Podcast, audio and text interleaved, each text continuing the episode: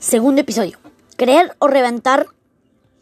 Pero conste que yo no le pongo al lector un puñal al pecho para que crea la libertad ha de ser libre, como dijo un periodista de mi tierra.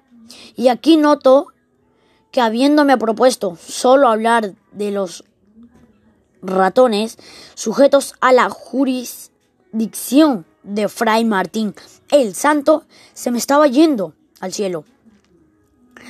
Punto con el introito y al grano, digo a los ratones.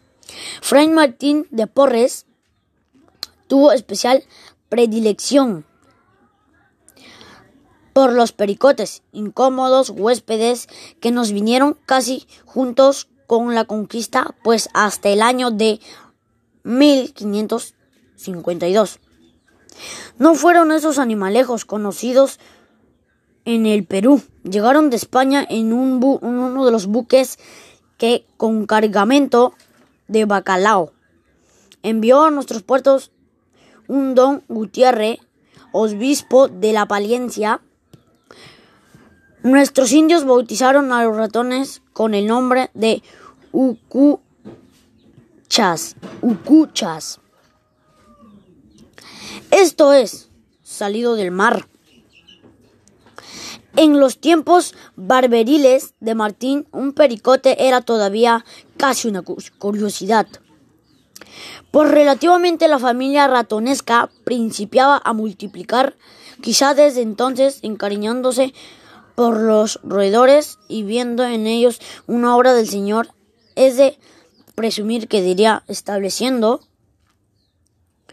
comparación entre su persona y la de esos chiquitines seres, lo que dijo un poeta, el mismo tiempo malgasto en mi Dios que en un ratón, o a lo más dos, cuando ya nuestro lego desempeñaba en el convento las funciones de enfermero, los ratones campaban como morros sin señor en celdas, cocina y refectorio. Los gatos que se conocieron en el Perú desde 1537 andaban escasos en la ciudad comprobada noticia histórica.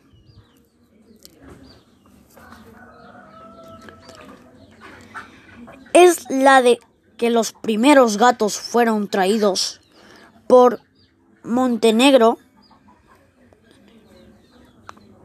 soldado español quien vendió uno en el Cusco y en seis tenos. En 600 pesos. A don Diego de Almagro el viejo aburrido, los frailes con la invasión de roedores inventaron diversas trampas para cazarlos. Lo que rarísima vez lograban Fray Martín puso también en la enfermería una ratonera y un ratonzuelo bisoño atraído por el tufillo del queso se dejó atrapar en ella. Libertólo el ego y colocándolo en la palma de la mano. Le dijo, váyanse hermanito y diga a sus compañeros que no sean molestos ni nocivos. En las celdas que se vayan a vivir en la huerta y que yo cuidaré de llevarles alimento cada día. El embajador cumplió con la embajada y desde ese momento la ratonil Muchitanga abandonó claustros y se trasladó a la huerta. Por supuesto que Fray Martín los vistió todas las mañanas, todas las mañanas, llevando un cesto visito todas las mañanas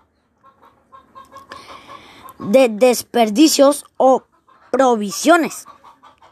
y que los pericotes acudían como llamados con campanilla, con campanilla. Mantenía en su celda nuestro buen Lego, un perro y un gato, y había logrado que ambos animales viviesen en fraternal concordia. Y tanto que comían juntos en la misma escudilla o plato. Mirábalos una tarde comer en sana paz cuando de pronto el perro gruñó y encrespóse el gato. Era que un ratón atraído por el olorcillo de la vianda había osado asomar el hocico. Había osado asomar el hocico.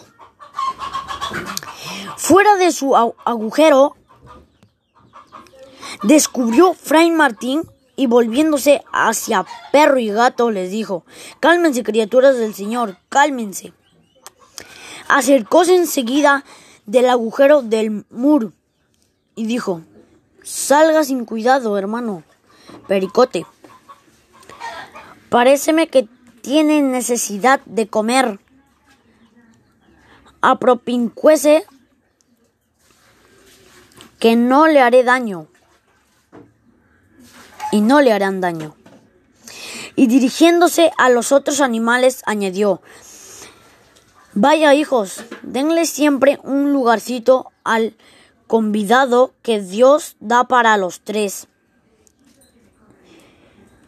Y el ratón, sin hacerse de rogar, aceptó el convite y desde ese día comió en amor y compañía con perro y gato.